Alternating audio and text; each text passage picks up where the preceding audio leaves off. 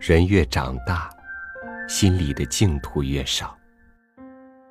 无情的岁月总让安静的土壤流失的太快，越经历繁杂，越怀念最初的简单。我们需要一份信仰，坚守最初的本心。和您分享蒋勋的文章：最安静的时刻，留给自己。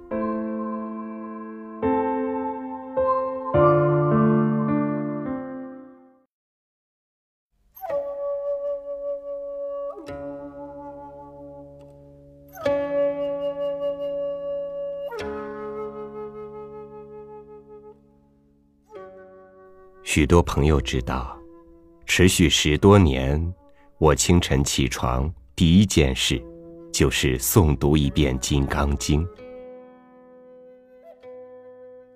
在一天繁忙的事开始之前，《金刚经》的念诵，日复一日成为我的早课。做完这件事，好像心安定了，才开始一天世俗的工作。我把一天最初的时刻、最清明安静的时刻，留给自己，做自己心目中认为最重要的事。为什么是最重要的事？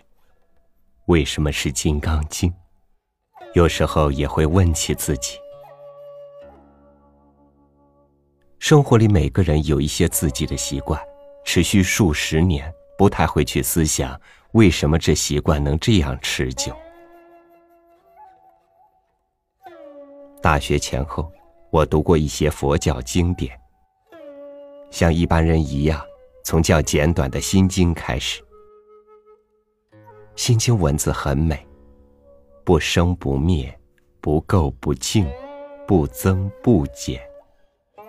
我从文字层面去理解欣赏，也赞叹一种信仰。比我当时执着的知识要更宽阔包容，不那么执着斤斤计较生灭、垢净、增减。六祖坛经也是那时爱读的一部经。为了争夺衣钵，拍戏厮杀，觉得情节像武侠小说，充满戏剧张力。用这样的方式读佛经。大概不入许多学者法眼，但我也自得其乐。当时有一部弘一大师手写的《金刚经》，书法沉静内敛，不沾一点火气。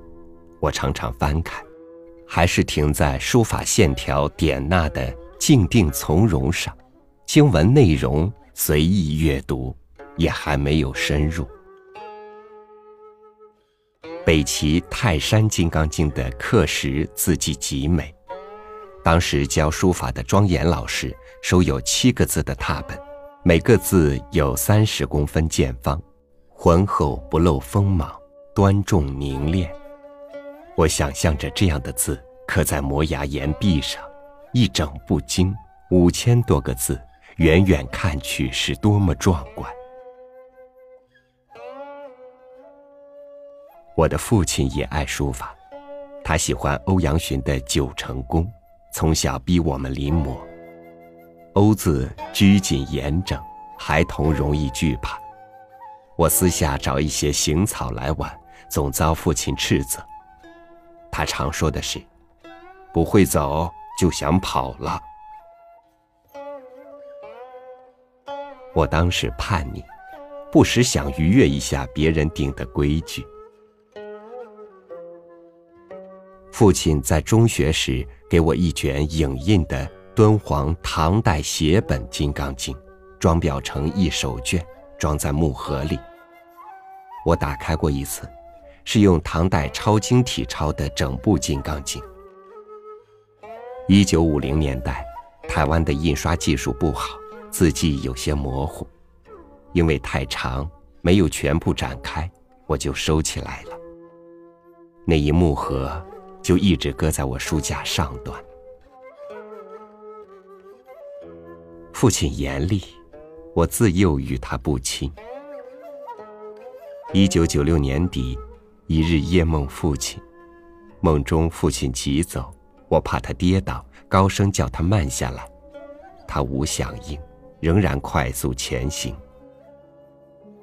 我在叫声中惊醒，一身是汗。不多久，温哥华妹夫来电，告知父亲突然心脏停止，电机恢复跳动，意在弥留。我即刻赴机场登机，整理随身带的衣物，忽然瞥见书架上端《金刚经》木盒，取下来，上面都是灰尘，就随手带着上了飞机。十几个小时飞行，心中忐忑，也焦虑父亲肉身受苦，不断靠诵经得到安静。我第一次把这一卷手抄《金刚经》从头一点一点展卷念到最后，才读到卷末有抄经人的题记。小小工整的字迹，是唐代显通九年四月十五日，一个叫王介的人为王父母抄的经。我到温哥华，直接从机场到了医院，父亲还在弥留中。我在床边继续念《金刚经》，一直到他往生。往生是死亡的另外一种说法吧？用往生而不用死亡，是因为相信死亡不一定是结束吧？或许，竟是另一次生命的开始。不同的文化，不同的信仰。对死亡都有不同的解读，用往生，用解脱，用长眠，用走了，上天堂了，安息了，都是不同形式的相信吧。因为无名所系，我们与死亡还有太相信，让自己释怀。有人说，死了就是死了。谁知道是不是往生？相信死了就是什么都没有了，其实也是一种相信。不同方式对死亡的相信，或许是还在生活着的人会有截然不同的人生态度吧。父亲往生，母亲往生。王介在一千多年前的唐朝，相信抄一部《金刚经》可以帮助父母在往生的路上走得安心，自己也安心。不相信抄经，当然也可以找到其他让自己安心的方式。王介或许相信，此生的缘分，好像来世。还要相认。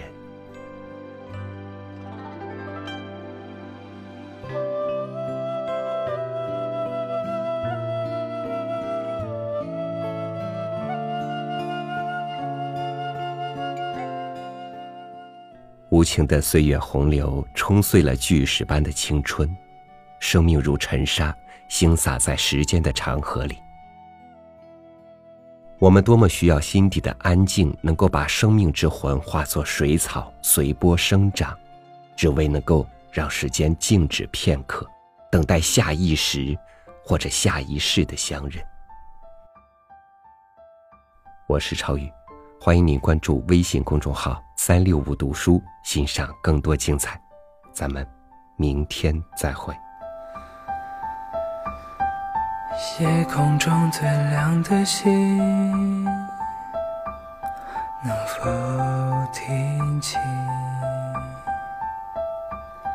那仰望的人心底的孤独和叹息？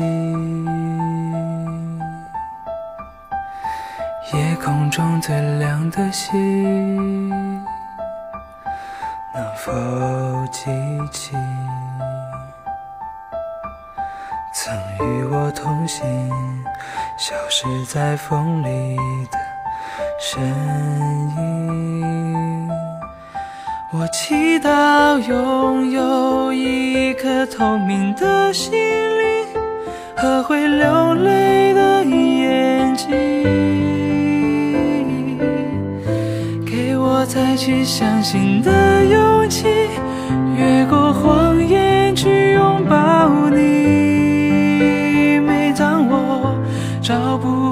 存在的意义，每当我迷失在黑夜里。夜空中最亮的星，请指引我靠近你。